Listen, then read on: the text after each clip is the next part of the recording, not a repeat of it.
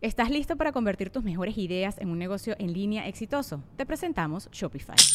Tal vez no lo sabías, pero nuestro podcast More Than Mamis es un negocio y lo empezamos por supuesto para desahogarnos y hablar sobre la maternidad, no para convertirnos en expertas de ventas y del e-commerce. Así que sí, necesitábamos ayuda para vender nuestro merch y poner en marcha nuestra tienda. ¿Y cómo suena con Shopify? Llegó otra venta. Shopify es la plataforma de comercio que está revolucionando millones de negocios en todo el mundo. Ya seas un emprendedor desde tu casa o desde donde sea, Shopify es la única herramienta que necesitas para iniciar, administrar y hacer crecer tu negocio sin dificultades. Con Shopify puedo gestionar pedidos, envíos y pagos desde cualquier lugar, brindándote toda la información y estadísticas de tus ventas al detalle. Regístrate para un periodo de prueba con tan solo un dólar al mes en shopify.com barra sonoro, todo en minúsculas Ve a shopify.com barra sonoro para llevar tu negocio al siguiente nivel. Shopify.com barra sonoro.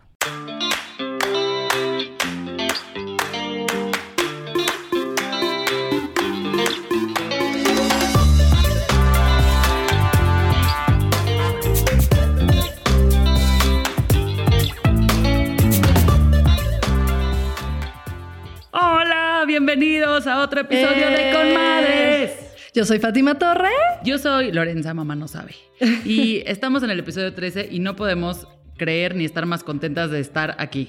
Y antes de empezar, y lo hemos platicado y lo estábamos platicando fuera del aire, perdón, queremos empezar agradeciendo a todas las conmadres y compadres que nos escuchan y nos este, siguen escribiendo. De verdad que todos sus mensajes en Instagram, nos encanta leerlos, síganos los mandando, nos hacen el día y queremos este, dar un especial reconocimiento y aplauso y abrazo que mandamos muy, muy lejos. Para quien nos escucha desde Barcelona, de Panamá, de Australia, de Holanda, de Italia y obviamente a todas las conmadres mexicanas podcast escuchas leales que nos este, que están sintonizando desde este hermoso país que es México. Exactamente. Y ahora sí, pues vámonos con el tema directo. ¿Y el eh, tema? Venga, ¿cuál es? Es todo lo que te da tener hijos. Sí. Porque sí. Es que el otro día le, estaba diciendo a Lore que es que creo que están todos muy negativos. Y sí, aunque nos hemos dedicado ya varios capítulos a hablar eh, sobre los retos que nos hemos enfrentado, también el camino que elegimos de ser padres ha estado lleno de nuevas aventuras y, distintos procesos que, que, te pueden dejar muchísimo y, y la verdad, a mí y a muchos nos hacen muy felices. Ser padres es una vivencia que nos transforma y confronta nuestro desarrollo personal, que ahí está lo duro. Durísimo. ¿Hasta dónde nos conocemos? ¿Quiénes queremos ser? O sea, te plantea como muchas preguntas que igual si, si no eres padre no te las hace. Ser padres obviamente es una experiencia única y formativa, pero no solo para los hijos, sino también para los propios padres. Implica aprender a salir de nosotros mismos con generosidad para compartir nuestras debilidades, nuestra fragilidad y salir como, como todos seres humanos y con grandeza. ¿Estás de acuerdo? No, sin duda. Y creo que no, te ha pasado que a veces, y lo digo porque a mí me pasa, creo que como tres veces cada día.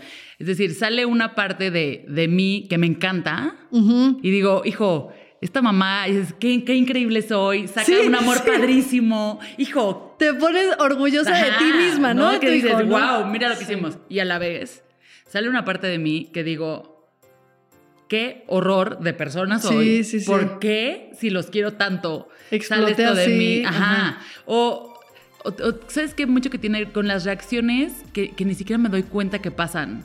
Como que te piden algo y contestas, sí, mi vida, ya voy. ¿no? Y es como, mi hijo sabrá, o sea, porque me preguntó mamá siete veces. O sea, a lo mejor no tengo que contestarle tan feo, o no sé si él lo ve como feo, lo ve como es mi mamá. Y entonces no, pero tampoco me gusta. exacto, te entiendo perfecto. El otro día me pasó así que, que fui a dejar a Isabela a la estancia y había una chica nueva, entonces yo me quedé dejándole los juguetes que le gustaban y Isabela quería uno nuevo.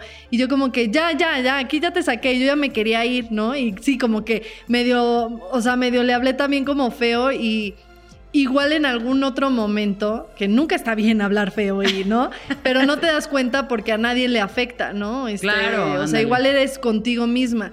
Pero cuando tienes hijos sientes una responsabilidad de qué mamá ven y también qué, qué, persona o ejemplo quieres ser. Porque, porque al final dices, bueno, si esto fue por una tontería, entiendo, también hay muchas veces que sí, eh, Sí, no, sí, te no- sacan de tus casillas y Te no se sacan de puede tus más. casillas y también se vale de vale. repente este, sacar el estrés y, y que la paciencia se acabe y todo, ¿no? Pero sí de repente estas pequeñas cosas que, que suceden que dices, bueno, ahí la verdad es que fui yo más que nada, pues siento que aunque son retos, a mí me gusta porque te hacen querer ser mejor persona. Y es que justamente de eso va un poco todo nuestro, nuestro programa de hoy, que tiene que ver con qué tanto debo aprender ser papá y qué tanto he aprendido.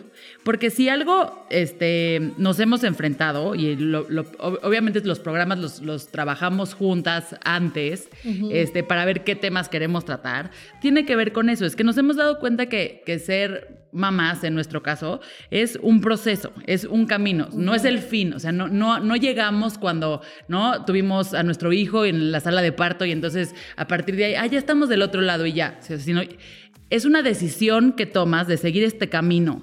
Y parte de, de lo que nos trajo aquí es seguir aprendiendo sobre nosotros y sobre nuestros hijos. Y parte de eso, que algo también que hemos aprendido y lo platicábamos en unos episodios este, anteriores, tiene que ver con eso. Entre más sabes y entre más aprendes y entre más investigas y entre más te metes, digamos, a este proceso de, de conocimiento y de autoconocimiento, te vas a sentir mucho más segura en ti misma para enfrentarte a situaciones de desconcierto, vas a ser más comprensivo y seguramente te vas a, vas a tener más herramientas, te van a ayudar más a disfrutar más esta aventura de ser papá. Exactamente. Yo muchas veces les he dicho, siempre que en todo lo que platico con especialistas, en el podcast, en el canal, en donde sea, siempre digo, obviamente consulta a tu doctor, ¿no? Antes que nada, el doctor, Antes no el que podcast. nada, el doctor, exactamente. Y antes también de todo, tu instinto de madre. Claro. Creo que es muy padre lo que dices, que si tú entre más conocimiento tienes, más seguridad, pero eh, también que aprendas a, a que las decisiones que tomes están bien, ¿no? Y a disfrutar cada etapa de tu bebé, porque tu bebé va a estar pasando...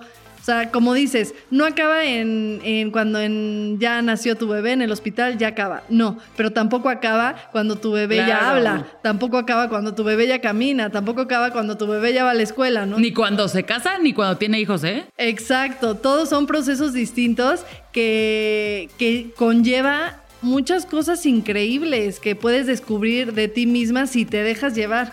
Justo por eso ya habíamos platicado en otro podcast, en justamente en el de Oso Traba hablamos de, pues de todo lo que nos ayuda, la lectura, eh, los podcasts, obviamente. Cada quien su fuente de inspiración. Sí, pero, pero obviamente estar in- informada. Y ya habíamos platicado de una buena opción de lectura, que es la autora Laura Goodman, que dice, la voy a citar porque está muy bueno esto. Muchos aspectos ocultos de nuestra psique femenina se develan y activan con la presencia de nuestros hijos. O sea, ahí están, pero con la presencia de nuestros hijos se activan. Suelen ser momentos de revelación, de experiencias místicas y estamos dispuestas a vivirlas como tales, y si encontramos ayuda y sostén para enfrentarlas. También es la oportunidad de replantearnos las ideas preconcebidas, los prejuicios y los autoritarismos encarnados en opiniones discutibles sobre la maternidad, la crianza de los niños, la educación, las formas de vincularse y la comunicación entre grandes y chicos. ¡Pum! ¡Pum! Me encantó esto porque yo sí, a, a mí me pasó mucho que yo sí juzgaba muchas cosas que ahora entiendo. ¿no? Claro, no, eso sí es Este, como la, la uno. Sí, yo, yo era la típica, pues que no, la verdad tam- tampoco este, estamos juzgando a las que no son mamás, porque como también nosotras llegamos a ser eh, solteras y no entender eso, pues lo entendemos, pero, pero definitivamente yo llegué a decir ciertas cosas como, no sé, en la lactancia, ¿no? Ay, está muy grande y le sigues dando pecho, ¿no? Y ahorita es como que yo sería feliz que Isabela siguiera, ¿no? Y digo, esos comentarios Claro. que la verdad digo, sí lo hace uno por juzgar y no entiende hasta que, hasta que es mamá. O por ejemplo, me encanta decir esto porque se- a mí siempre se me hizo super cursi todas las frases de mamá. ¿No? Por ejemplo, de conoces el amor a primera vista hasta que nace tu bebé. Ahí sí, conoces el amor de primera. Y yo decía, ay, no, no, no, qué ridículo. Qué ri-". Y ahora entiendo todas, las frases y se quedan cortas. O sea, de verdad que esa frase de conoces al amor, eh, a- eh, a- el amor a primera vista sí existe y lo conoces cuando nace tu bebé, es totalmente cierto. Entonces, Y sí, yo me acuerdo de, de pensar que alguien me preguntó a la hora de, de, de cuando nació Martín, cómo había sido ese momento. Yo le decía, es un tema tan de instinto que mi sensación, y obviamente porque estaban pasando muchas cosas de su salud, era un tema de es mi cachorro. O sea, y voy a morder. Literal, o sea, mi Por sensación era eso. sí. O sea, voy a morder a quien intente hacerle algo. Nunca en mi vida había sentido algo así. O sea, y ni lo puedes explicar lo- bien. Exactamente. O sea, Es- mi, mi única explicación es eso, es como un cachorro. Porque Claro. si no lo, o sea, si no lo explico así, no podría ni siquiera concebirlo de, de lo que se siente. Sí, Y, y no me dejarán mentir quién, o sea, tus hijos van creciendo, pero dices lo increíble que es ver cómo se van convirtiendo en personas. Eso es algo que, que nunca me imagino, o sea, ni siquiera vislumbré que pudiera existir es- es- eso en mí. Claro. Y O la primera vez que dicen gracias, No. Que, que dices, bueno, claro, yo le digo que diga gracias, pero no es que yo le, le Sí, estoy sí, sí, enseñando. exacto, yo no lo puedo hacer por él. Sí, cuando ya empiezan ellos a tomar ciertas decisiones o a mostrar su personalidad, es increíble. Y fue algo de, de lo que estabas mencionando antes que, que me gusta mucho. De repente estamos como muy centradas en una etapa de, a mí me llegó a pasar, por ejemplo, en la alimentación, ¿no? En la lactancia. Siento que no la disfruté como la debí de haber disfrutado porque pues no me sal, o sea, no fue tan natural, me costó un poco más de trabajo. Y también la alimentación, yo quería fuerza el baby led winning, ¿no? Este, es como que cuando obviamente que he ido con varios especialistas, la comida que fui con la doctora Maffer, me dio como mucha paz todo, todo lo que ella decía, ¿no? O sea, tienes que disfrutar el proceso porque también tus hijos ven el estrés que traes y es increíble de repente ver la primera vez que agarran un alimento, ¿no? O la primera vez que ya no se embarraron tanto. O la primera vez que agarran ellos la la cuchara, me solita. hace- es ay, sí, es no, bueno. increíble. Y si estás tan preocupada como en, en vivir la siguiente etapa y ahora la siguiente, ¿no? Entonces creo que si tienes toda la información, eh, lees, eh, Claro, lo va a tampoco mucho más fácil. ¿no? O sea, que, que- que también dejes disfrutarlo dentro de lo que de lo que necesitas. Cada mamá necesita diferente información, ¿no? Y sabes que me gusta de esto, que- de la, de la frase que decías antes, todo también como esas nociones preconcebidas, que es en- tomando el ejemplo de la cuchara, que otra vez, para mí no hay cosa más divina que ver a un niño chiquito ya agarrando la cuchara y es como diciendo, yo puedo solo, a mí me fascina. Obviamente esto implica que se van a manchar, mira, del pelo Exacto, hasta ajá. el zapato, o sea, no hay forma que no se manchen. Y hay, hay un, en ese momento tú tienes como la opción de decir, me voy a enfocar en que mi hijo acaba de agarrar la cuchara y es la cosa más divina del mundo, o me voy a enfocar que se va a manchar. Ujú.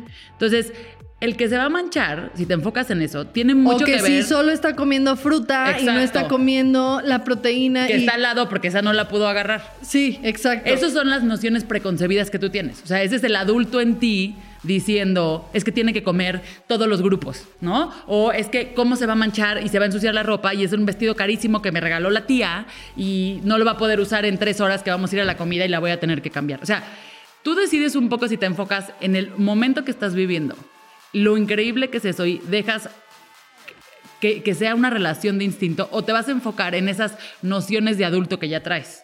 Exactamente. Y creo que eso es la diferencia. No que lo hagamos siempre, obviamente, porque. Y sí, y el decir estar informadas no se trate que todos los días te estés este, bombardeando de información y Google. no, es como que en el, en el proceso vuelvo a la lactancia que siempre lo digo, creo que estoy un poco traumada, tengo que ir con un psicólogo, que si antes de haber nacido mi bebé yo hubiera eh, sabido cómo manejar la lactancia, cuántas veces ponérmelo, cuánto tiempo, eh, sobre todo la libre demanda, que a mí no me dijeron libre demanda, hubiera estado mucho más tranquila en ese proceso. Entonces el proceso lo viví como, o sea, en lugar de, de disfrutar, sobre todo al principio, obviamente cuando ya le agarras la agarras. onda, es hermoso y, y- y lo disfrutaba muchísimo. Y de hecho, cuando ya no era como que otra vez, otra vez voy a volver a hacer todo para que me vuelva a salir. Pero Otro sí, hijo. como que disfrutar cada proceso con esta información. O sea, la información te da seguridad, pero está en ti que lo disfrutes y que sepas que tu bebé está sano y salvo y sobre todo si está contigo. Y otra vez, la información es solo eso, información. Y entonces yo, en el caso de la lactancia, digo, en el momento que nazca su hijo, ahí busquen, griten, pidan en Facebook lo que ustedes quieran a un asesor de lactancia. Hace toda, toda, toda la diferencia. Y también dentro de asesores o de quien te lo diga, o sea, yo llegué a un punto en el que la lactancia, ya que yo tenía información, eh, a mí me habían dicho 10 minutos, eh, te lo quitas 10 minutos y ya, y después cada 3 horas. Después ya busqué una asesora y me dijo, no, es que este, el tiempo que ella se quede, bla, bla, bla. Sí, claro. Con toda la información que yo tenía, buena o mala, llegó un momento en el que yo sabía perfecto qué hacer y no en específico lo que me estaba Ajá, diciendo. es que eso es lo más importante. Asesora ni el doctor, ¿no? O sea, la yo- información solo es para que tú te sientas más segura y tengas más información sobre el tema, pero cada quien es diferente. Exactamente. Y les voy a dar un dato que leí el otro día que me pareció muy alarmante, que era en Estados Unidos la causa número uno por la que los bebés ingresaban al hospital después de nacer, o sea, los primeros tres meses tenía que ver con deshidratación y que tenía que ver con una falta de información o de estar haciendo bien el tema de la lactancia. Porque muchos son bebitos muy chiquitos que se cansan, se duermen y no están comiendo lo que deben y no les pones mucha atención. Y les voy a decir algo, a mí cuando nació Martín, que después de un mes salió del hospital, a mí una de las enfermeras, que era la que me ayudaba a pegármelo me decía mucho, el tema de Martín era que no se, que, que si hacía mucho esfuerzo se dejaba, o sea, oxigenaba diferente y entonces la lactancia fue un tema y al final me acabé sacando leche. Pero me lo dijo, me dijo, es que tiene que estar muy al pendiente porque la causa número uno de eh, bebés que llegan, que estuvieron en terapia intensiva, tiene que ver con eso, que todavía no tienen mucha fuerza para comer, les cuesta mucho trabajo y los papás con tal de necear de no, no voy a complementar o no, este, eran solo 10 minutos y ya, o sea, por no tener toda la información y no La escuchar a tu información cuerpo y ver, ver a tu bebé, etcétera, son bebés que se deshidratan Sí. y a los dos semanas están ahí porque resulta que no habían comido en dos semanas. Entonces, bueno, otra vez, es información, chequenlo. Información y con esa información tu confianza para Exacto. que tú tomas tus, tus propias decisiones, ¿no? Así es que eh, Acuérdense que, que ser madre, si te dejas, te puede llevar a abrir nuevos horizontes dentro de ti y literalmente se abre un camino y un espacio que ni siquiera creías que, que existía. Y estos mismos espacios de aprendizaje, de amor propio, te van a ayudar a encontrar una paz y un lugar que, que nunca imaginaste. Y muchas veces, cuanto más creemos que sabemos, viene la vida y nos recuerda, pues que no, que no sabíamos tanto y que tenemos que seguir aprendiendo. Y sobre todo cuando, este, decía mi esposo, cuando no le haces caso a algo que te vino a tocar la puerta, va a llegar en un mes a tocártela cinco veces más fuerte y en cuatro meses va a llegar a romper la puerta y a meterse. Entonces, eh, ábranse a eso. Nuestro este, consejo o esta, este podcast tiene que ver con eso, con abrirnos, con dejarnos sentir, con dejarnos aprender, eh, porque las lecciones que nos da la maternidad no solamente van a ser golpes este, Duros. duros, sino que vienen con muchísimas Sí, cosas no padres. solamente es no dormir, no, este, como todo lo no que... es una resistencia a ver cuántas horas puedes sí estar despierta. existe y aquí nos gusta hablar de todo lo que la gente esconde, Exacto. pero también se vale hablar de decir el de maravilloso puta que es camino. increíble. Sí. ¿no? O sea, increíble con todo lo que viene en la palabra. No se puede creer. De hecho, estaría padre que también en, en Conmadres, arroba Conmadres Podcast, en Instagram, en Facebook igual, y en Twitter, arroba Conmadres1, este, nos escriban como lo que, lo más bonito que les ha dejado ser madres o por, o por lo que todo lo malo se borra gracias a ese Exacto. momento o a esa experiencia, ¿no? Y por lo mismo, ¿por qué no les dejamos tres reflexiones y o consejos sobre el aprendizaje y el proceso de autoconocimiento frente a la maternidad o paternidad, ¿no? Número uno. Pongan atención. Necesitamos un jingle ahí. Sí. Uno de esos de caja de sonidos. Vamos a traer. ¿Estás listo para convertir tus mejores ideas en un negocio en línea exitoso? Te presentamos Shopify. Tal vez no lo sabías, pero nuestro podcast More Than Mamis es un negocio y lo empezamos por supuesto para desahogarnos y hablar sobre la maternidad, no para convertirnos en expertas de ventas y del e-commerce. Así que sí, necesitábamos ayuda para vender nuestro merch y poner en marcha nuestra tienda. ¿Y cómo suena con Shopify? Llegó otra venta. Shopify es la plataforma de comercio que está revolucionando millones de negocios en todo el mundo. Ya seas un emprendedor desde tu casa o desde donde sea, Shopify es la única herramienta que necesitas para iniciar, administrar y hacer crecer tu negocio sin dificultades. Con Shopify puedo gestionar pedidos, envíos y pagos desde cualquier lugar, brindándote toda la información y estadísticas de tus ventas al detalle. Regístrate para un periodo de prueba con tan solo un dólar al mes en shopify.com barra sonoro, todo en minúsculas. Ve a shopify.com barra sonoro para llevar tu negocio al siguiente nivel. Shopify.com barra sonoro. Bueno, pero este es mi favorito, porque justamente este podcast es para hablar de amor y de, de- de la paz que también nos da ser, ser padres. La maternidad, si te lo permites, es un camino al autoconocimiento y autodescubrimiento maravilloso. Sí, pide ayuda, lee, busca encontrar palabras a lo que te está pasando en ese momento. Obviamente, como todo proceso personal puede llegar a ser abrumador y tener sus retos y, y sus momentos difíciles, pero encuentra tu sombra, vive con ella y disfruta, disfruta cada proceso de tu bebé. El segundo punto que les queremos dejar para que reflexionen es Purum, que... pum. Sí. Te lo juro, si alguien sabe dónde podemos comprar esa caja de sonidos como de Toño Esquinca, este, avísenos. Eh, cada momento que viven tus hijos es un reflejo también del momento en el que estás tú. Y esto es complicado de asimilar. O sea, las enfermedades, los berrinches, lo que está pasando en casa, esos días insoportables, lo primero que tenemos que hacer es preguntarnos, ¿qué está pasando conmigo? Y si hay algo de lo que está pasando conmigo, se lo estoy pasando. Y también como escuchar eh, qué me están queriendo decir. Ayer eh, o en hace Una semana. Hace una semana, exacto. Decía la doctora Elisa, que estaba, eh, Elisa Sacal, que si ya la escucharon, es la experta más experta, este, sleep coach. ¿Cuándo era el momento para pasar a tus hijos de cuna a cama? Y entonces parte de las cosas que decía es, es un proceso que tiene que estar basado en él, no en ti. No en ti, no en tu entonces, situación. no tiene que ver con que el hermanito llegó y necesito pasarle la cuna. O es que ya no me cabe y entonces necesita este. Eh, pasarse acá porque nos vamos a cambiar de casa y ya para qué le hago su cuarto con cuna si le voy a cambiar de cuarto. O es que fíjate que ya vi todos sus compañeritos ya los bajaron de la cuna. O es un trepador y entonces resulta que desde los ocho meses se avienta de la cuna.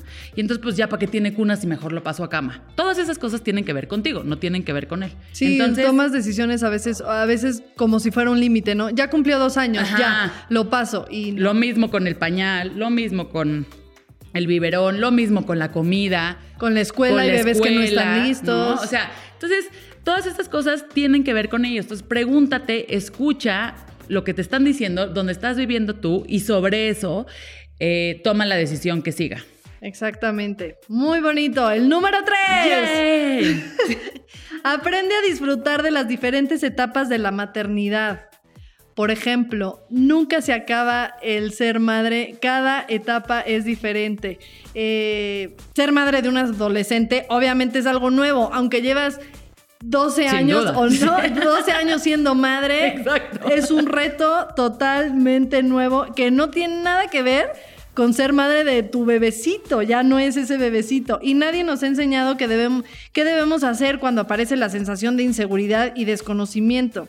Entonces, este es el consejo que les damos. Cada, no van a terminar las etapas ni los retos, pero disfruta los nuevos retos que te están poniendo, los nuevos momentos, las nuevas experiencias y aprende de ellas. Todo viene a enseñarnos algo si, si nos dejamos. ¡Pum! ¡Eh! ¡Eh! Muy bien. Eh, bueno, eh, Vamos a pasar a una nueva es que sección. ajá, ajá, estamos muy contentas porque tenemos una nueva sección. Es que quería hacer como Un intro. bueno, eso ya lo ponen en edición. Y eh, esta sección se llama Pregúntale a Conmadres. Cabe Eh. aclarar que no somos expertas de absolutamente nada, Fátima y yo.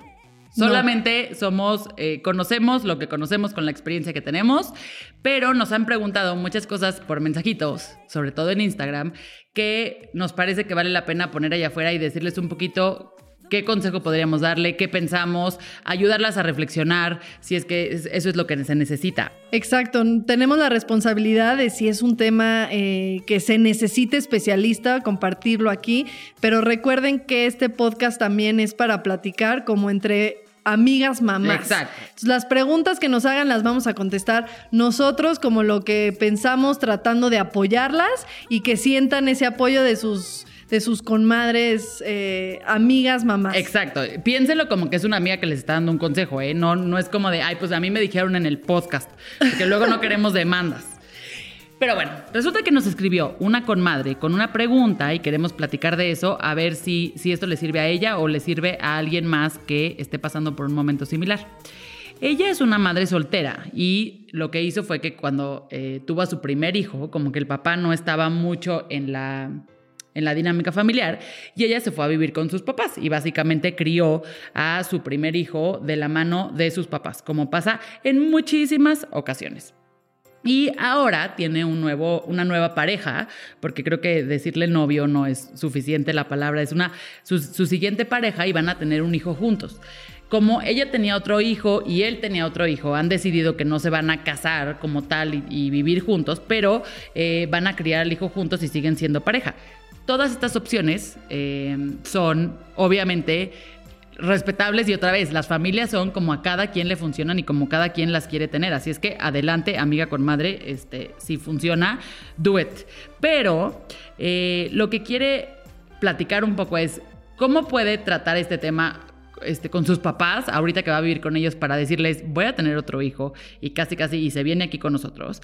Y cómo puede llevar el tema de los tuyos, los míos y los nuestros, porque pues van a tener cada quien su hijo y luego un hermano en común. Así es que, ¿qué pensamos con madres? ¿Cómo le podemos ayudar?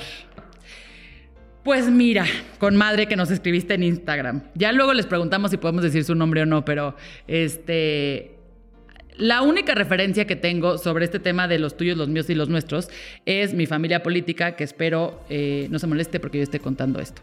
Pero eh, realmente, y al contrario, los, este, los aplaudo porque lo hacen súper bien. Me parece que en algún momento... Em, todos decidieron, los que formaban parte de esa familia, que eran tanto eh, los que son hermanos como los que compartían hermanos, que lo más importante era tener una relación y que lo más importante era estar juntos y los que son medios hermanos no se consideran medios hermanos, se consideran hermanos. En la vida les he escuchado a alguien decirse a sí mismo medio hermano, que eso hasta dentro de la misma dinámica familiar hace de se respetan como hermanos y se ven como hermanos. Y creo que todo tiene que ver con dos temas súper importantes. El primero es el respeto el entender que tu situación puede ser muy diferente a la mía, porque al final del día tenemos diferente papá o diferente mamá, o eh, fuimos a diferente escuela, cosa que con los hermanos no pasa mucho, ¿no? Normalmente compartes mucha cotidianidad. Con eh, hermanos que están en situaciones distintas, que no viven en la misma casa o que no están juntos diario, pues la situación es distinta. Lo que, lo que hacen ellos, que me parece muy admirable y respetable, tiene que ver con eso, es con respetar que somos diferentes. Y las cosas que tenemos en común, que disfrutamos, como que nos apalancamos de ellas. Y entonces decir, a lo mejor no tenemos que estar juntos diario, pero vamos a comer los domingos. ¿No? En un ambiente donde todo el mundo se sienta a gusto. Y vamos a un restaurante, aunque seamos muchísimos, pero para que no sea como viniste a mi casa y yo vine a tu casa y entonces se le conflictúe a alguien. Para mí este tema de, de los tuyos, los míos y los nuestros tiene que ver con eso, con respeto y con hablar desde un lugar de amor. Eso me parece que nunca va a estar pasado de moda, eso nunca va a cambiar la situación en la que estás y, y no perdernos tampoco en el me dijo, tú le dijiste, no dijimos nada, hay que no se vaya a molestar, este, etcétera. Porque creo que eso, en la familia, de aunque todos sean míos y todos sean tuyos, eso es lo que al final del día te joden las cosas de familia. Exactamente, estoy muy de acuerdo contigo. La situación creo que sí es muy específica, claro, ¿no? O sea, ya literal, como que no, tampoco van a estar como pareja, van a tener un hijo juntos, ella va a vivir con sus papás y además cada uno tiene tiene un hijo. Pero creo que el primer punto es, es eso que platicabas tú, eh, educar al hijo en común que tiene dos hermanos más, ¿no? Y que sea que sean ellos una familia, porque yo siendo 11, sí de la misma mamá y del mismo papá, pero sí, no, sí nos educaron con esa hermandad, ¿no? Por eso de repente también entre amigos es hermano, ¿no? Porque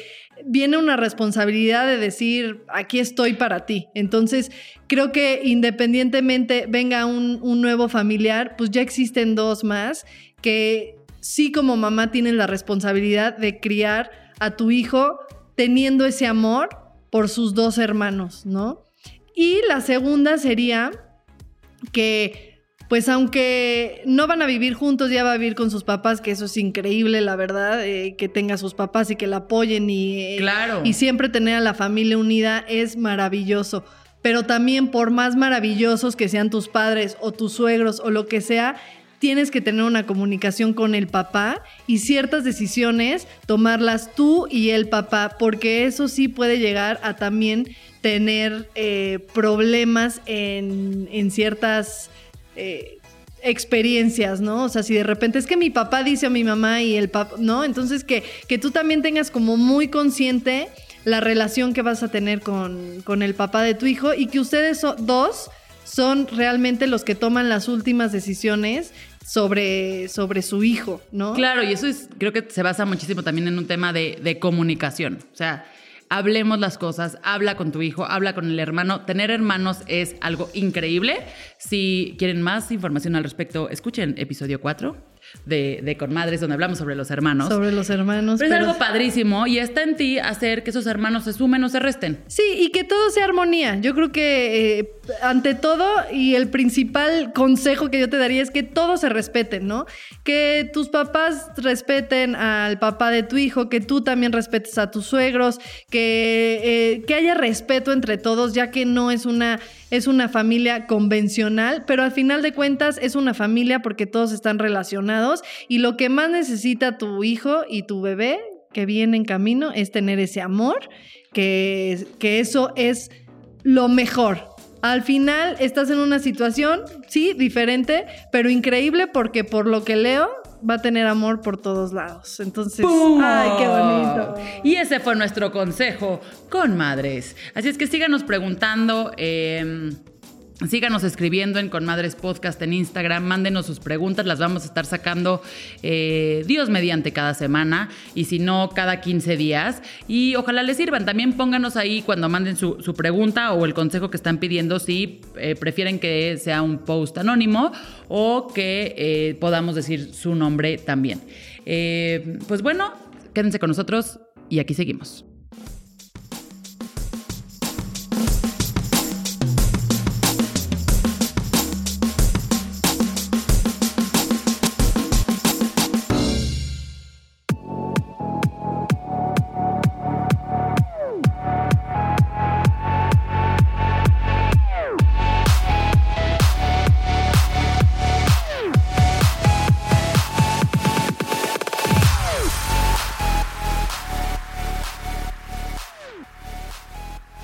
Lore, como sabes, bien sabes, que con todo lo que tengo que hacer me choca ir al súper. ¿No te pasa a ti lo mismo? Odio ir al súper. Pero fíjate que estoy emocionadísima porque ya lo pido en walmart.com.mx y tengo una adicción a Walmart. ¿eh? Me, gu- me gusta y me gusta mucho. Ay, sí es cierto. Ahora ya puedes pedir compras en línea y a domicilio. Y que si hay promociones exclusivas, la verdad es que yo no lo he probado.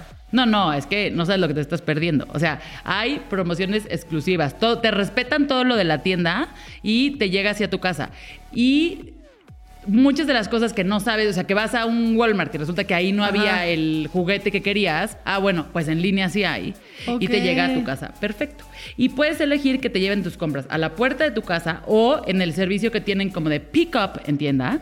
Y Ay, sí, lo sí pides y vas por él a la tienda. Porque también si vas con la bebé o algo así y no quieres esperarte en la casa, Claro. lo pides y literal nada más llegas, lo metes a tu camioneta y listo. O si te quieres ahorrar el tema de las bolsas de plástico, tú llegas con tus bolsitas de casa, llegas al súper y lo empacas en tu bolsita de casa y te lo llevas. Ah, está buenísimo. Así es que visiten walmart.com.mx y encuentren los mejores productos a los mejores precios. Lo voy a probar y en el siguiente podcast te cuento qué tal me fue.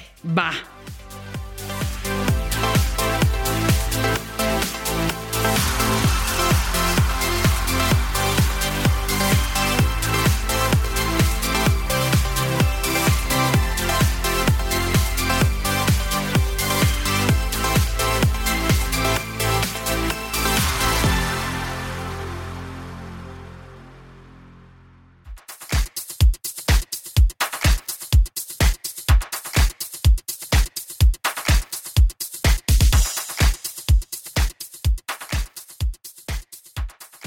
Pues ahora sí vamos directo a la sección de entrevista, que estoy muy emocionada porque hoy invité a una amiga, mamá, blogger, instagramer, que literal nos conocimos por Instagram, ama- amaba su contenido y yo era como mi coach de vida y ahí le preguntaba cualquier cosa.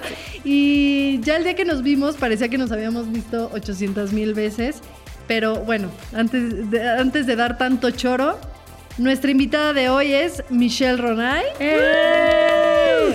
es una mamá muy particular que admiramos y queremos porque es como ella. Además es experta en wellness y con muchas aventuras que contar, así que queremos que confieses todo el día de hoy. ¿Te parece? Mil gracias por estar aquí. Estamos emocionadísimas. A ustedes, estoy muy contenta de estar acá. Ya saben que soy fan de su podcast, he escuchado todos los episodios hasta ahorita, así que bueno, es un Además honor. yo ya la he mencionado. en Sí, sí, exacto. Sí, Si sí. da vuelvo- alguna Sí, referencia. si los vuelvo a escuchar, este, la uso como referencia muchas veces. Pero, pues ahora sí, Mitch, cuéntanos cómo ha sido tu proceso de aprendizaje o camino personal al ser mamá. ¿Qué has aprendido de ti? Bueno, para mí ser mamá es como, como que luego pensamos en ser mamá como una etapa, pero no nos damos cuenta que es una elección de vida, ¿no? Que transforma completamente nuestras vidas. Y creo que todo empieza como desde el embarazo, ¿no? O sea, te embarazas y ya automáticamente cambias un chip a que ya te sientes mamá. Y, y bueno, el embarazo conlleva como muchísimos retos, ¿no? O sea, además de los físicos. Sí, o sea, además- antes de estar el bebé, ya tienes retos. ya tienes retos. Y no para. y obviamente empieza esta parte como de la ilusión bonita y empiezas a comprar ropita y empiezas, no sé, a hacer como muchas cosas de la ilusión, pero también viene esta parte como oscura de la ilusión que son las expectativas.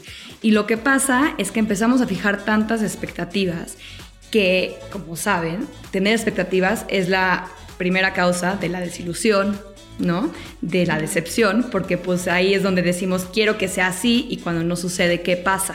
Nos Claro, frustramos. Nos frustramos, exactamente. Empezamos con estas preguntas de que, ¿por qué a mí? Claro, en el embarazo casi todo es color de rosa, ¿no? Y ya cuando nace el bebé es cuando nos empezamos a dar cuenta. Empieza lo bueno. Claro, y, eh, o sea, ¿cuántas veces no han dicho ustedes o decían antes como, yo nunca haría tal? Y llegan los niños y haces tal, ¿no? O sea, como sí, que... Justo. ¿no? Justo, y, y te empiezas a juzgar, o sea, como que es un tema como muy, muy fuerte que siento que tienes que aprender como a soltar, a dejar de esperar las cosas para que solitas lleguen las cosas, ¿no? Como esta parte de fluir, no forzar, ¿no? Este, y todo esto lo digo porque como que, no sé, o sea, esta parte de ser mamá, nos terminamos enfocando mucho como en los obstáculos del día a día, ¿no? Como de que hay un dicho en inglés que dice, the days are short, but the years are... No, the days are long, but the years are short. Ok, ¿No? Claro. sí, sí. Y es esta parte como en el día que dices, ya, por Dios, cuántas veces lloró el berrinche, el pañal, la comida, na, na, na, na", y de repente... repente, ya cumplió dos años, qué rápido. Sí,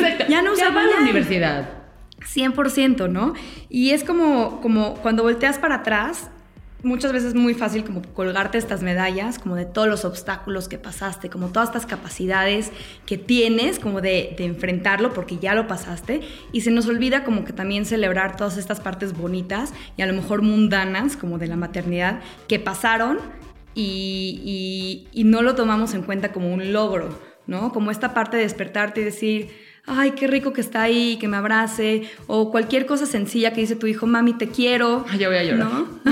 Sí, sí, sí. Tal cual. Sí, eso no lo vemos como un logro, cuando lo deberíamos de ver como un logro. Es el verdadero Claro, logro. Ese ¿no? es el verdadero Claro. logro, 100%.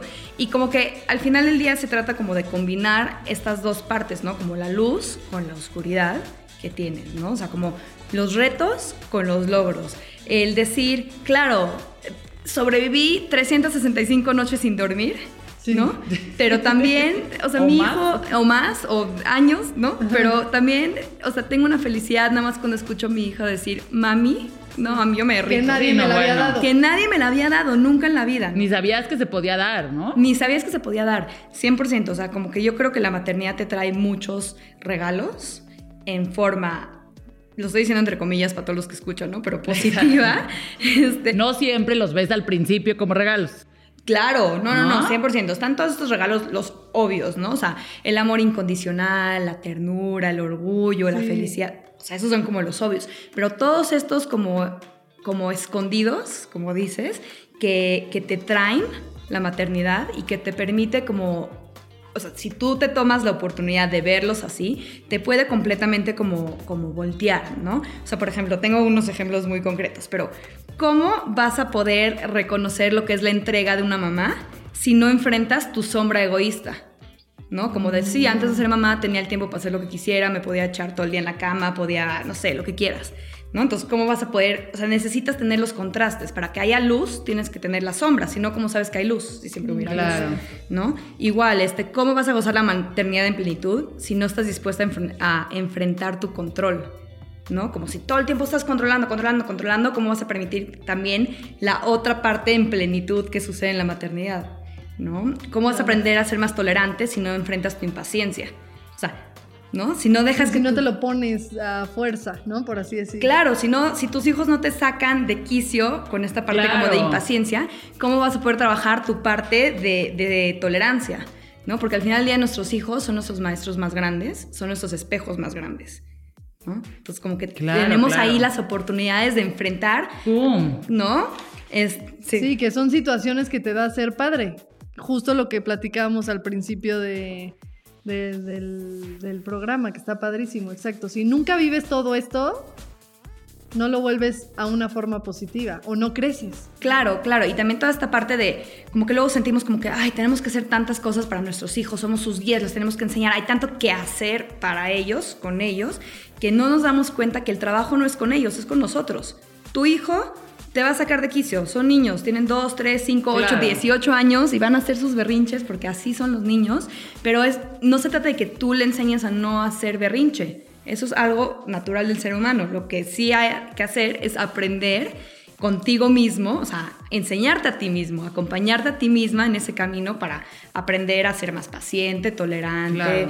no sé, todas las cosas que podemos encontrar ahí. Y eso que, que dices me encanta, lo, lo platicamos igual hace un ratito, el decir, si te dejas, la maternidad es un camino de un aprendizaje y un autoconocimiento impresionante. Pero tiene que ver un poco como con lo que dices, si te dejas. Si te dejas. ¿No? O sea, tú, tú decides un poco como luchar con eso o decir, venga, esta parte que dices de los regalos me parece que está increíble porque, o sea, porque así lo podemos ver. Claro. Que lo vamos a poder ver así siempre, seguramente no. No, Porque otra vez, cuando está haciendo berrinches, son 7 de la noche, no se quiere ir a dormir, es muy difícil ver el regalo. pero, no, pero sí te puedes dar cinco minutos en la noche a decir, ¿qué aprendí hoy? ¿Qué me hizo sentir? ¿Por qué este, hoy sí me sacó de mis casillas y ayer no? Y la mayoría de las veces es muy padre eso, por ejemplo, decir, ok, hoy me pasó esto, lo hice de tal manera, mañana lo voy a intentar de esta otra, ¿no? Y sentir que, que aprendiste algo para ti y como persona, ¿no? Claro, justo eso que estás diciendo para mí es la clave. O sea, como que cada experiencia te permite a ti tomar, o sea, como oportunidad de tomar una decisión. Entonces, están sacándote de quicio, tú escogiste en ese momento a lo mejor sí perder la paciencia porque a todas nos pasa, ¿no? O a lo mejor escogiste esta vez hacer otra cosa distinta, pero no importa lo que hayas escogido, te dio la oportunidad de integrarlo a ti y de la siguiente vez poder tomar otra decisión. Y así es como vamos trascendiendo como lo que nos toca trascender. A cada quien le toca otras cosas como que, mm, bueno, estoy estudiando un posgrado en todo- toda esta cosa, entonces estoy como muy metida. Y mucho habla como de esta parte como, como epigenética, pero a nivel también energético que nos heredan como nuestros ancestros. ¿no? Así. No, no, no, no, no, no, no lo estudio lo suficiente, luego me invitan otra vez al podcast y ya Exacto, cuando ok, ok. me vaya Bueno, ¿de qué es tu graduando. posgrado? Y supongo que no vamos a tener tiempo, pero más No, o no. menos platícanos un poco de eso, Ajá, está muy interesante. sí. Pero bueno, hay una parte como energética de todos como tus antepasados Ya, ya. que se va como transmitiendo, ¿no? O sea, más allá de la genética, como es Sí, muy sí. energético. Es la energía. Pero lo puedes percibir muy bien, por ejemplo, en los modelos de crianza que tienen, o sea, que tienes tú, tú, tú, yo, todos, y cómo eso lo aplicamos a nuestros hijos. Entonces, por ejemplo, dicen que los papás sobreprotectores, por lo general vienen de familias, o sea, como hijos de familias, que no se sentían seguros o protegidos por sí mismos. ¿Ok?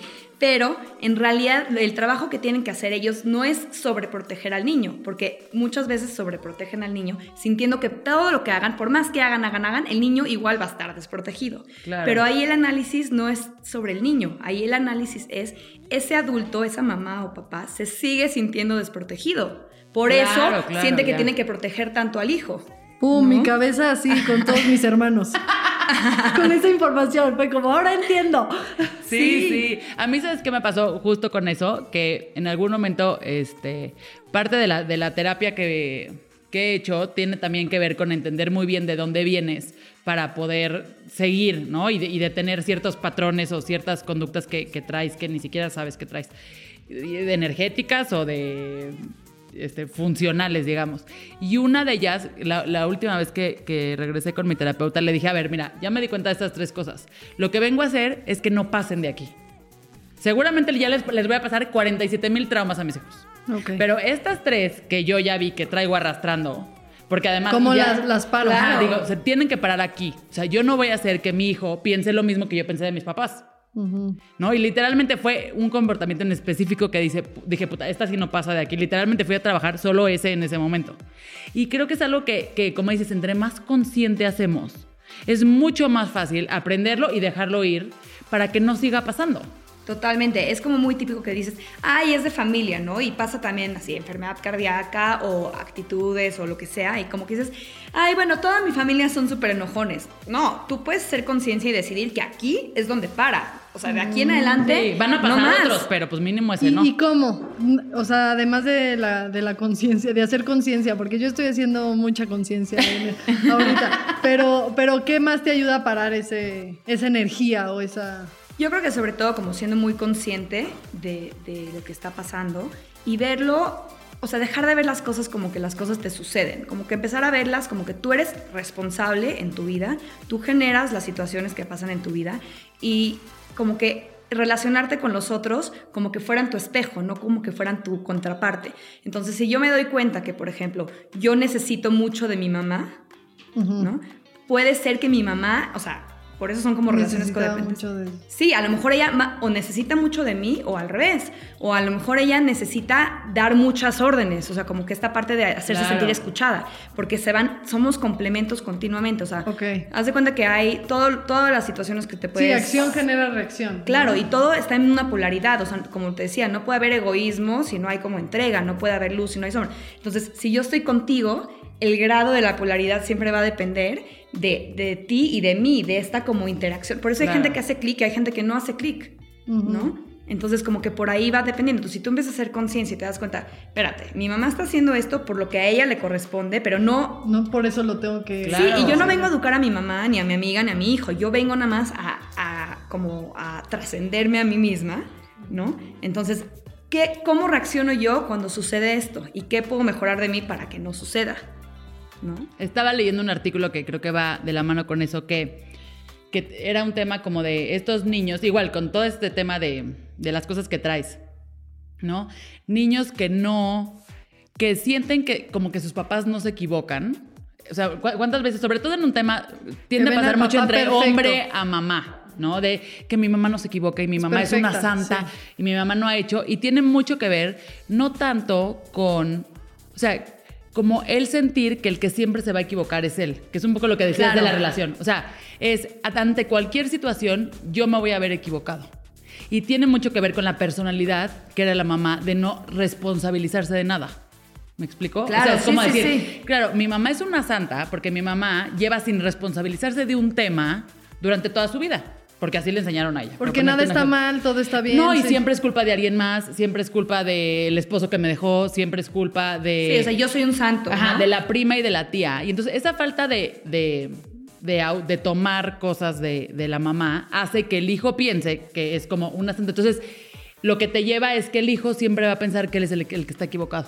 Mira qué fuerte. Que Está, es... o sea, y tiene que ver justo con eso. O sea, como que tú no te das cuenta de esos temas que no trabajaste. O también siento con la verdad. O sea, este ejemplo que estás poniendo, yo creo que también hay muchas mamás que no, no se trata solo de enfrentar, sino que quieren aparentar.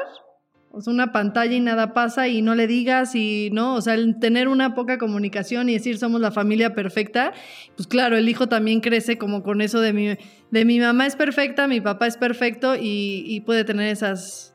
No, y voy a estar buscando a una persona perfecta o voy a estar, o sea, como nunca voy a decir realmente lo que me pasa.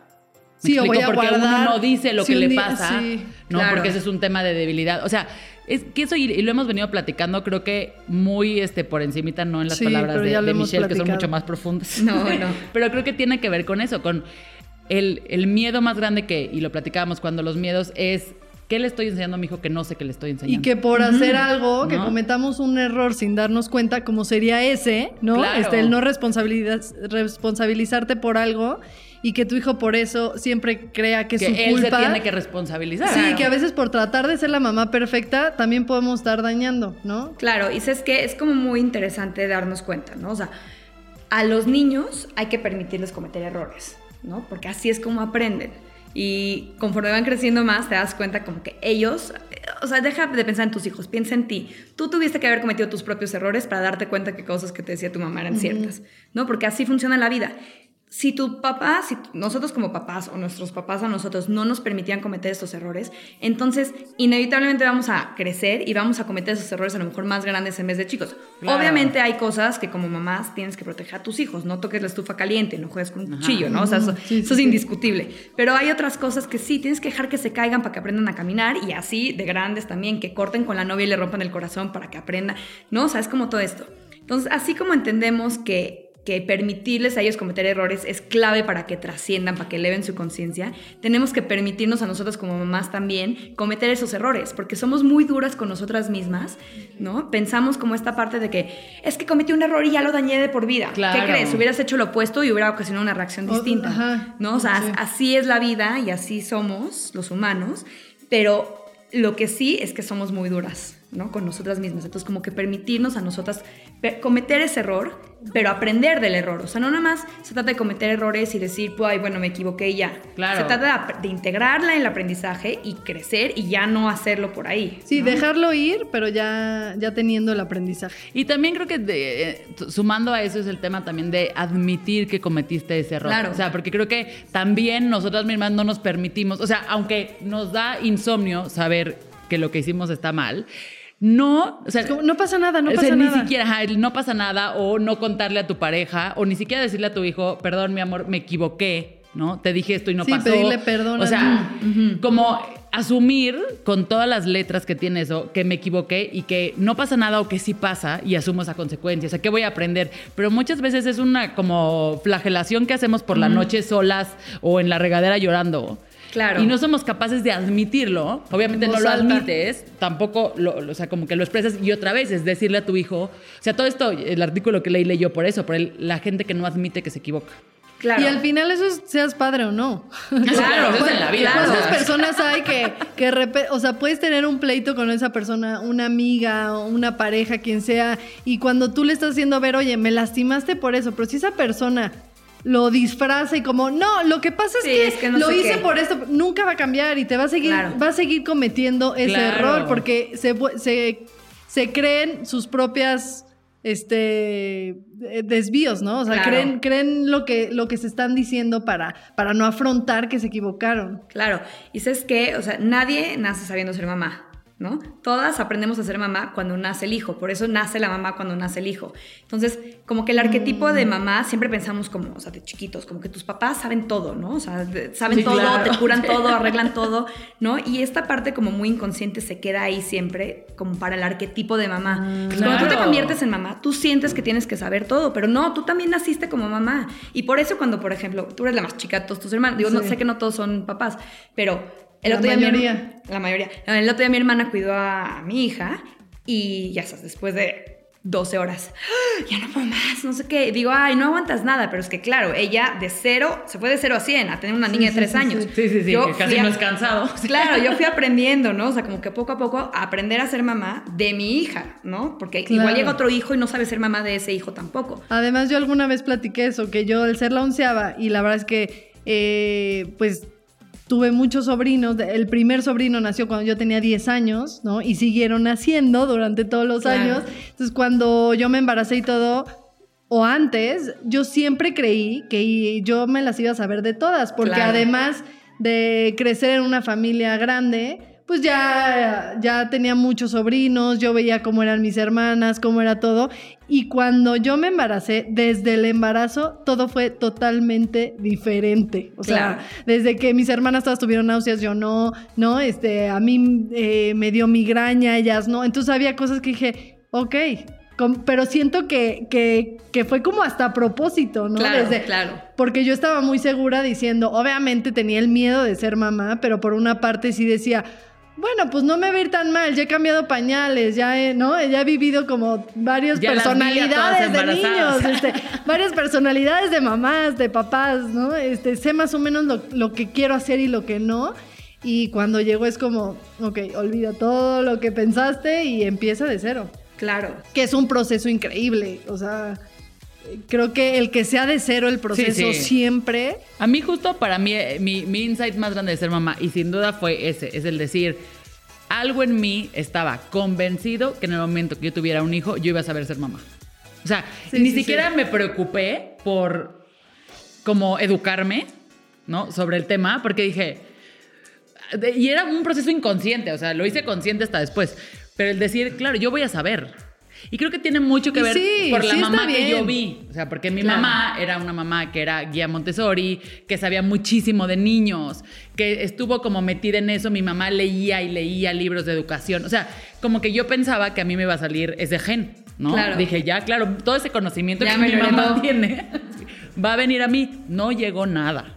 Pero, pero, y nací, o sea, bueno, con el niño ahí. Pero eso es lo que está padre. O sea, para mamás o este, embarazadas que nos estén oyendo, mamás primerizas, que no se espanten, o sea, de verdad, Exacto, sí, sí, es algo que, o sea, no tienes que estudiar, no tienes, nadie te enseña, y yo, por ejemplo, que yo creía que iba a saber muchas cosas, o sea, mi proceso, el que fuera tan diferente a mis hermanas, fue increíble. Claro. O sea, fue increíble el yo descubrir cada proceso. Y sí, en cuanto nace tu bebé, tú sabes ser mamá, en un mundo, este, con inseguridad, con retos, con todo, pero, pero ahora sí que Dios sabe eh, a quién le manda, ¿no? ¿Cómo es esa claro, que el hijo que te manda. Sí, o sea, Dios sabe por qué te manda las cosas, ¿no? Entonces, que, tengas esa confianza, por lo menos, de, de Dios, de un ser supremo, de lo que tú quieras, pero pero que sí tengas la confianza de por algo está llegando esta criatura a tu vida.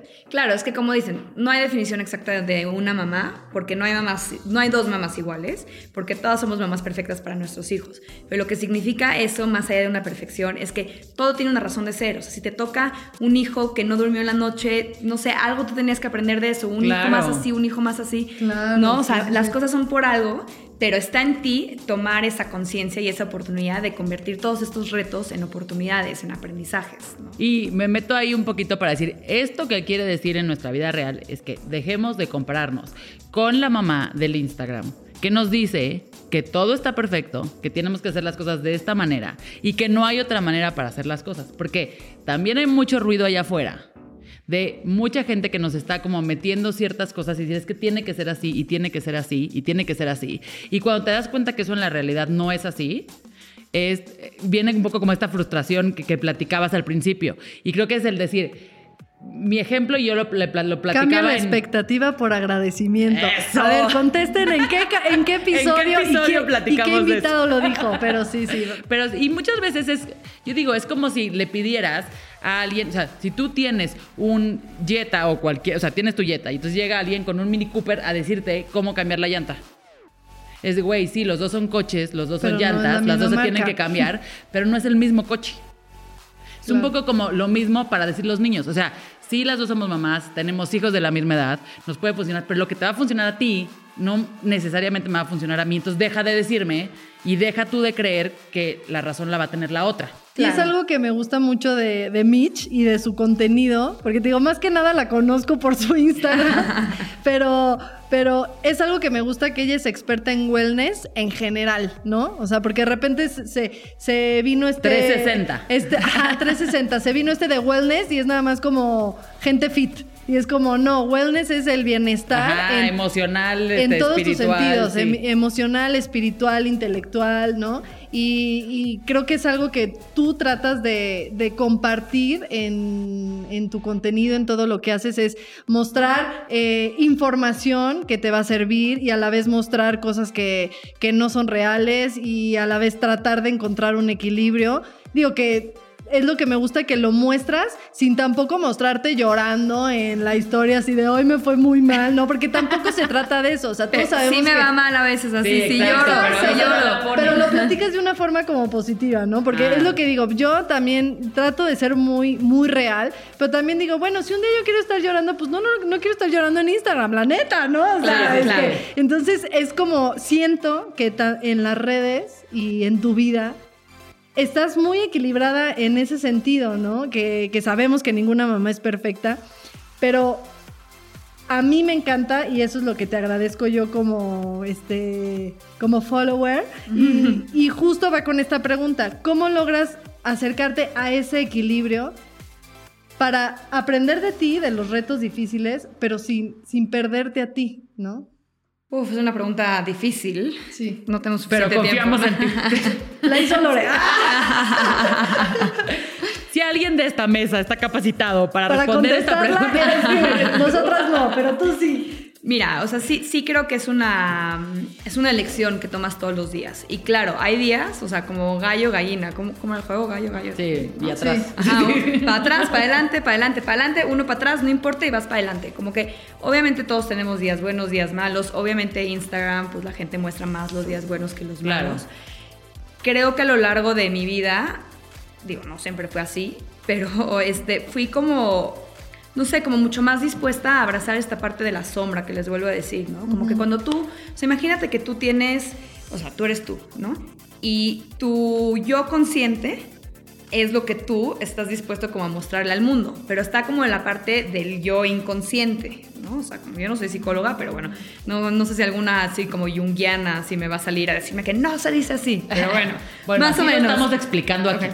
Pues para entenderlo los que porque la mayoría que estés escuchando no somos psicólogos Exacto. Entonces, está perfecto Está bien como nos lo estás explicando. Claro, o sea, en esta sombra como que tú vas como encajonando todos estos aspectos que son tuyos que tú rechazas, o sea, que tú no quieres reconocer como propios. Eso es algo del ser humano como Sí, fact. a todos. ¿no? Así somos todos.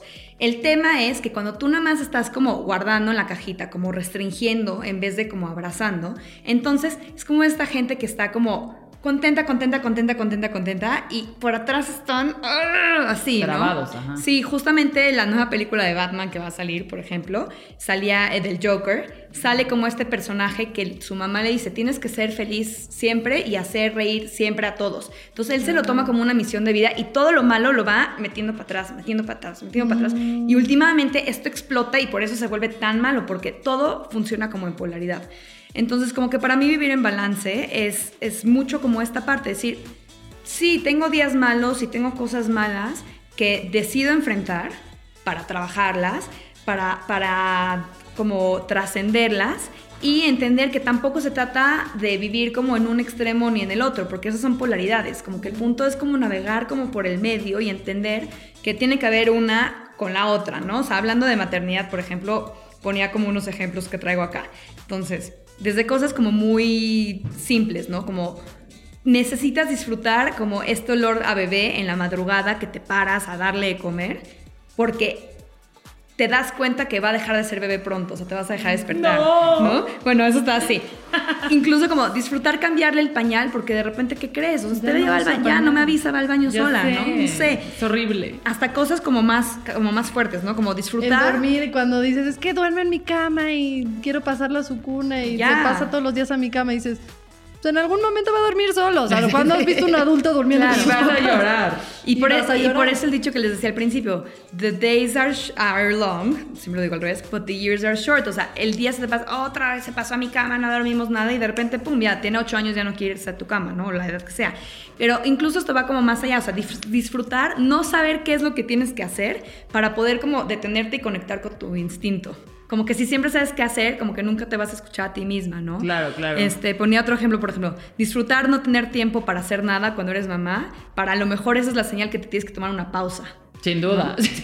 Sí, sin duda, ¿no? O sea, como tener, disfrutar tener este cansancio para saber pedir ayuda. Claro. Y como que es esta dualidad que siempre existe, que en realidad no es dualidad, es una sola cosa. Sí, sí. Y es como, creo que un poco como dices, esta, darte este momento de, de reflexión, de ver, siempre va a haber este, como esta sombra o esta parte del otro lado que tienes que asumir y que tienes que aceptar para poder ver justamente como la, la parte de, de la luz que creo Claro. que no se nos olvida. Y de repente a mí me pasó con, mi, con Elena, mi segunda hija, que la cantidad de cosas que no me había dado cuenta que no había disfrutado. O sea, que cuando llegó Elena, como sabía que había una gran probabilidad de que fuera la última, me di a la tarea de disfrutar, ¿no? Y me eché, o sea, el, pr- el primer mes me encantó pararme. Cuando con Martín fue el Sí, no, era angustia y todo, y te cansas, Claro, no sé qué. Y con Elena era, me encantaba estar a las 3 de la mañana sola, ella y yo dándole de comer, ¿no? Pensando en nada porque sabía que iba a acabar. Sí. Claro. Que eso también es una, o sea, es una delicia saber que va a acabar, ¿no? Y Sí, sí. y sí creo que regresamos a la frase de que es un, es, es un camino de autoconocimiento. La maternidad es un camino de autoconocimiento maravilloso si te dejas. o sea, si de verdad. Sí, Porque está en ti. yo he estado en momentos. Yo la verdad sí siento que lo he disfrutado mucho. O sea, así de que quiero llorar cada vez que hablo de Isabela y así. O sea, que siento que jamás creí que yo iba a ser esa mamá, ¿no? De, de dejar todo y decir, la verdad, mi día lo prefiero estar todo el día con ella, ¿no? Este, obviamente con equilibrio, ¿eh? Obvio, obvio. A ver, equilibrio. todo. Con Somos mujeres independientes. Aquí estoy en mi podcast y haciendo mis cosas. Obvio, obvio, mujer independiente, empoderada, o sea, obvio, Exacto. pero también mamá, o sea, son- Pero también, mamá, exacto, y, y- y como disfrutar esos momentos. Pero sí he vivido como cierta, eh, me pasó hace poco que yo fui con la doctora Elisa y fue, wow, la maravilla, Isabela me durmió perfecto y yo duré como un año durmiendo perfecto. Y de repente Isabela empezó a que quiere que le hagamos piojito, ¿no? Ay, no, La crisis. basta. Ajá, entonces, entonces quiere que le hagamos piojito, pero dices, bueno, no pasa nada, pero pues a la media hora y que quitas la mano y ya lo sientes Ay, como... no, cállate. Entonces, este, como que ese momento de repente eh, yo era como que ya me quiero salir, ¿no? Del, del cuarto y por qué Isabela me está haciendo esto, no sé qué, así un día. Y cuando al día siguiente no necesitó del piojito, por ejemplo, dije, Lloras. ok, yo estaba Claro, haciendo... directamente. No, o yo estaba haciendo más, o sea, me estaba yendo hacia la oscuridad. Entonces, al, al otro día que necesitó piojito... lo- o sea, fue como, le voy a echar mi... Aquí me voy a quedar. Ganitas, claro. Le voy a echar mi piojito y voy a ver a mi bebé y la voy a disfrutar y voy a disfrutar el piojito. Y fue como que, como que me, ahí fue cuando dije, me pude haber ido otra vez al...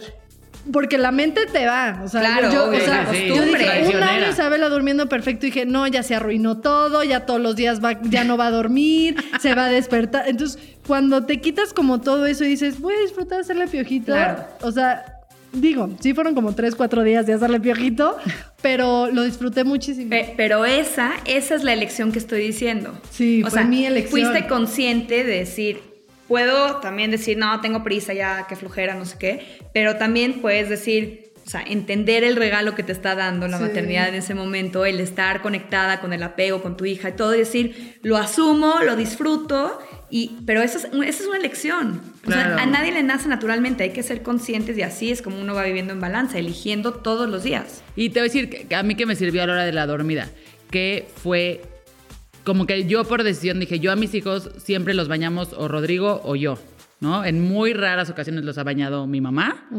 pero es un tema, para mí ese es como nuestro tiempo. Sí, sí, sí. Y el tema de la dormida también Martínez de, pero quédate conmigo, pero no sé qué, Elena ya que llore, que haga, no sé qué, pero como duerme en el mismo cuarto, pues estás ahí. Como yo lo acabé viendo, fue decir, es la hora, la media hora, los 40 minutos en lo que se duermen, que me, te- me puedo dar para estar en paz y en silencio. Es algo que no tengo en todo el día. Ni por la chamba, ni por los hijos, ni por nada. Entonces, en vez de pelearme con el, puta, llevo 45 minutos aquí, no se duermen, es como, no, no. Sí, hasta te sirve O sea, para en ese momento estamos en silencio. rezar. O sea, disfruta que estás con tus hijos en silencio. Que además, si hablan, les puedo decir, Shh, nos vamos a dormir. Y entonces Claro. nadie tiene que hablar. Fue el, el único momento en donde yo me pude dar esa paz. O sea, literalmente tuvo que venir una eh, cosa externa Alguien a enseñarte. Ajá, para darme a mí, decir, te tienes que regalar mínimo media hora en silencio y en paz, sin hacer nada. Porque eso no existe en mi. Y te lo juro, sirve. Claro, Y sí sirve hasta para meditar o rezar o cada Lo quien, que pero- sea, o sea, de que ponerte estar a, en paz. crear tu negocio, tu Sí, sí. sueño, lo que sea. 100%, es un gran momento para brochar con nuestros hijos y con nosotras mismas. Y como dices, o sea, está súper interesante lo que dijiste. Tuvo que llegar mi hijo, mi Claro. hija, a exigirme que me diera a mí misma ese espacio, no a él. No, O sea, no, a exacto. a a mí misma. Es para ti. Y aparte, o sea, me, me la pasé seis meses conflictuada con que Martín no se dormía y así. En el momento que le di la vuelta, Lo disfrutaste hasta sin no, pensar no, en tu es hijo, como como, de, para ti. eh, Rodrigo y yo somos, te toca dormirlos, me toca dormirlos, así, ¿no? Y es cuando me toca a mí, cero es, puta, me toca. Ya es como, claro, Es como, sí, órale. me acuesto en la cama, o hasta me si pongo tuviste un día difícil, es como, yo, yo, yo Sí, voy, sí. yo voy. A mí Claro. no me importa. Yo voy, yo voy. Pero bueno, antes de, de- porque ya, ya creo que ya, este, Ya aprovechamos horas, muchísimo el tiempo. Mitch. Tienes que, que volver este, Ajá, volveré, a- volveré. Me a- invitan. Tenemos a una pregunta, porque muchas de, de- de nuestras conmadres podcasteras que nos escuchan viven fuera de México. Y sabemos que tú estás fuera de México. Entonces, como hemos visto también este y te seguimos el, el proceso que has vivido y lo que has aprendido, lo que, lo que te queremos preguntar es, ¿cuáles son los dos consejos que le darías a quien hoy está fuera, es mamá afuera y, que, y que extraña de repente lo que hay acá? Sí, Mitch ahorita está en Argentina, se va para Chile y lleva un año, ya un año fuera, ¿no? Ya un año fuera. sí, para la gente que está viviendo este proceso, dos consejos que para ti, así sencillos, eh, ya los aprendiste, los tienes claros, que les pueden cambiar. Mira, para las que se van ahí recientemente o se acaban de ir, como que mi mejor consejo que me dieron y como que me costó, pero es un súper consejo, es tienes que dejar ir todo lo que eres para poder ser todo lo que vas a hacer.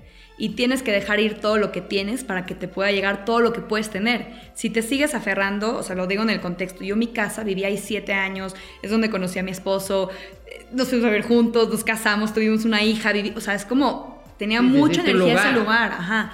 Y yo decía, es que mi casa, lloraba y lloraba y lloraba y lloraba por dejar mi casa y empacar mis cosas, hasta que llegó un momento que dije, me estoy aferrando a cosas, o sea, un espacio a cosas, ¿no? A una imagen, una idea de lo que soy yo representado como por todo esto.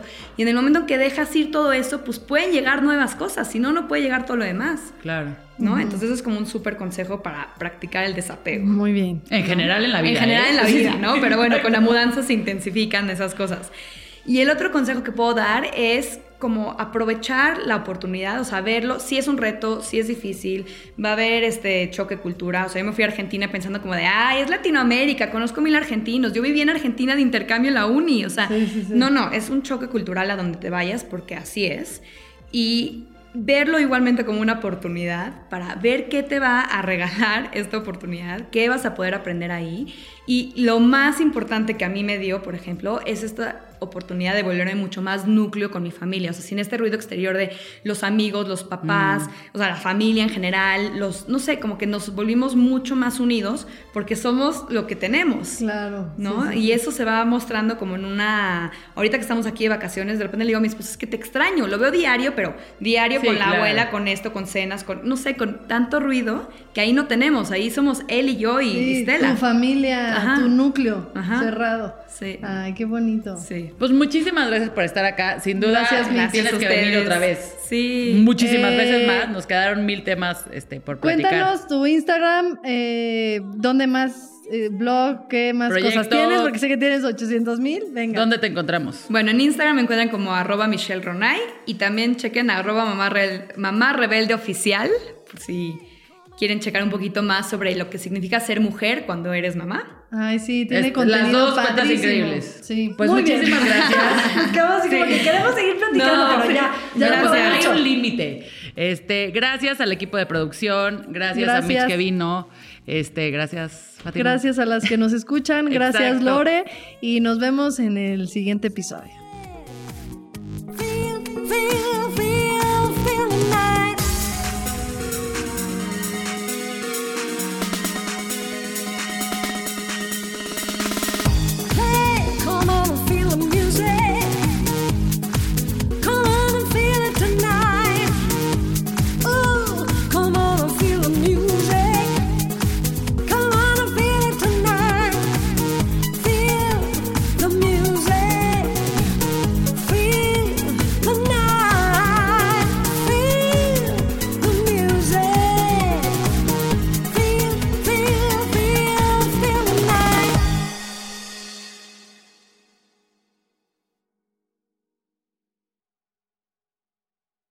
¿Estás listo para convertir tus mejores ideas en un negocio en línea exitoso? Te presentamos Shopify. Tal vez no lo sabías, pero nuestro podcast More Than Mamis es un negocio y lo empezamos por supuesto para desahogarnos y hablar sobre la maternidad, no para convertirnos en expertas de ventas y del e-commerce. Así que sí, necesitábamos ayuda para vender nuestro merch y poner en marcha nuestra tienda. ¿Y cómo suena con Shopify? Llega otra venta. Shopify es la plataforma de comercio que está revolucionando millones de negocios en todo el mundo. Ya seas un emprendedor desde tu casa o desde donde sea, Shopify es la única herramienta que necesitas para iniciar, administrar y hacer crecer tu negocio sin dificultades. Con Shopify puedo gestionar pedidos, envíos y pagos desde cualquier lugar, brindándote toda la información y estadísticas de tus ventas al detalle. Regístrate para un periodo de prueba con tan solo un dólar al mes en shopify.com barra sonoro, todo en minúsculas. Ve a shopify.com barra sonoro para llevar tu negocio al siguiente nivel. Shopify.com barra sonoro. ¿Estás listo para convertir tus mejores ideas en un negocio en línea exitoso? Te presentamos Shopify. Tal vez no lo sabías, pero nuestro podcast More Than Mamis es un negocio y lo empezamos por supuesto para desahogarnos y hablar sobre la maternidad, no para convertirnos en expertas de ventas y del e-commerce. Así que sí, necesitábamos ayuda para vender nuestro merch y poner en marcha nuestra tienda. ¿Y cómo suena con Shopify? Llega otra venta. Shopify es la plataforma de comercio que está revolucionando millones de negocios en todo el mundo. Ya seas un emprendedor desde tu casa o desde donde sea, Shopify es la única herramienta que necesitas para iniciar, administrar y hacer crecer tu negocio sin dificultades. Con Shopify puedo gestionar pedidos, envíos y pagos desde cualquier lugar, brindándote toda la información y estadísticas de tus ventas al detalle. Regístrate para un periodo de prueba con tan solo un dólar al mes en shopify.com barra sonoro, todo en minúsculas.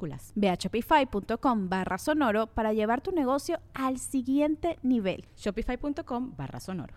With Lucky Land slots, you can get lucky just about anywhere. Dearly beloved, we are gathered here today to. Has anyone seen the bride and groom? Sorry, sorry, we're here. We were getting lucky in the limo and we lost track of time. No, Lucky Land Casino, with cash prizes that add up quicker than a guest registry. In that case, I pronounce you lucky. Play for free at LuckyLandSlots.com. Daily bonuses are waiting. No purchase necessary. Void where prohibited by law. 18 plus. Terms and conditions apply. See website for details.